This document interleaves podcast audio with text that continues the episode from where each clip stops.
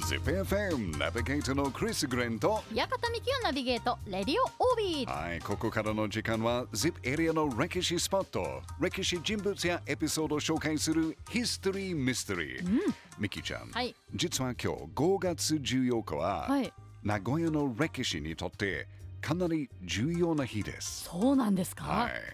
何かあった日かわかりますかえー全然わからないですヒントヒントかなり悲しい歴史ですかなり悲しい悲しい歴史です、えー、なんとかの戦い的なうーんまあ歴史の戦いっていうこと、うん、まあそう言うと戦いですけあど、戦いなんではすね、えなんだろうちょっとわからないですねい今から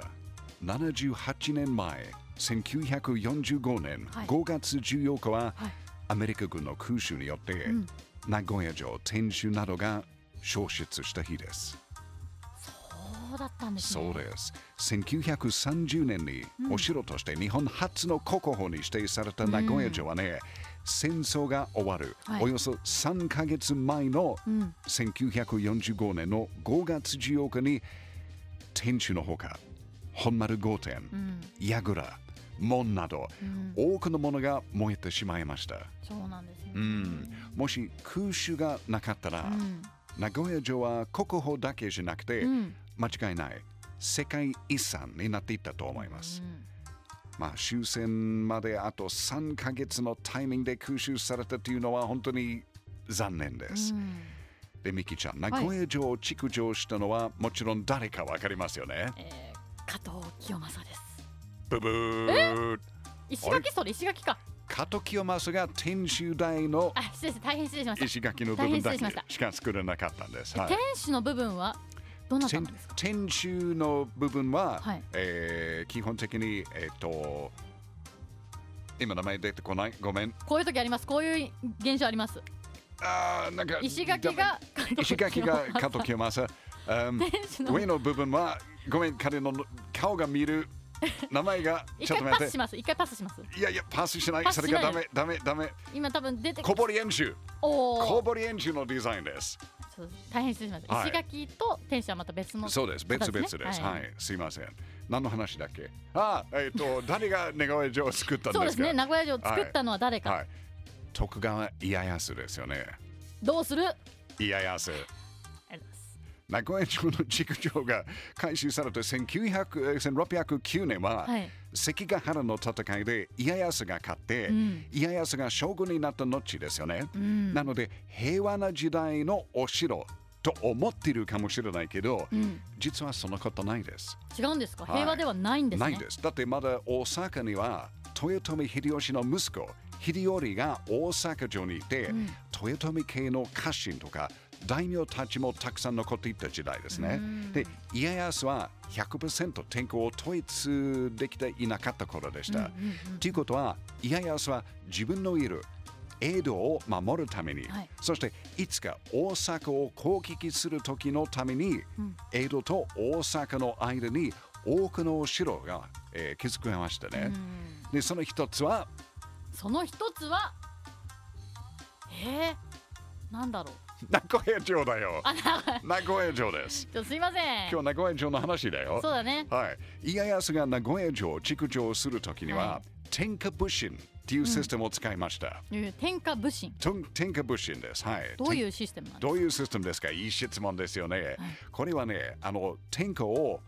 治めた人はいが他の大名の力を抑えるためのシステムなんですけど、例えば、えーまあ、名古屋城の場合だったらい説明すると、ほぼ天下を統一している状態の家康が、はい自分の敵になる可能性がある、豊臣系の大名20名たちに、名古屋城を築城せよと命令しました。もうで、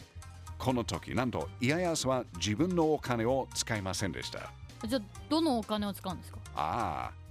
お城を作る時に必要な人とか、はい石とか木材などの材料などは、全部大名たちが調達しなくちゃダメでした。え自分のお金を使わなくちゃダメ。え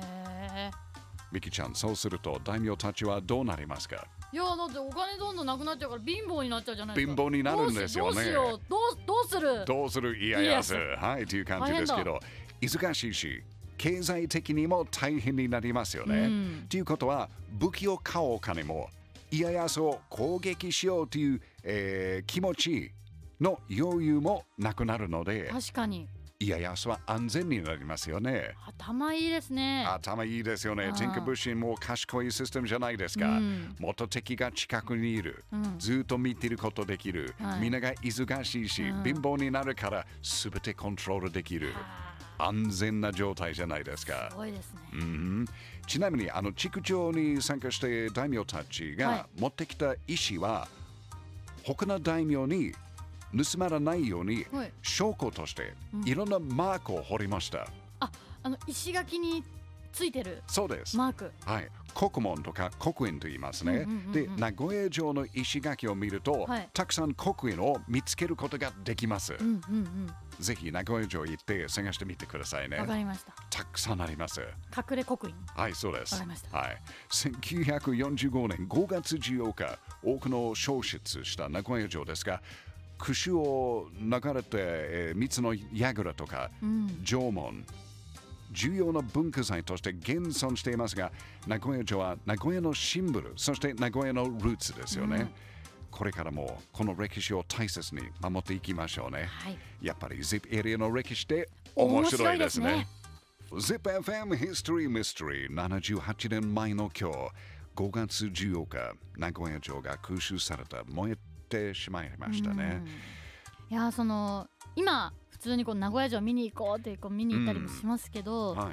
っぱりその当時のものが今も残っていたら本当にすいやごいこと。間違いなしあの例えば今、えー彦あ姫路城うがん世界遺産とか、うんうんうんえーもちろん国宝に指定されてるけど、そうで名古屋城がもっといい状態でした。うん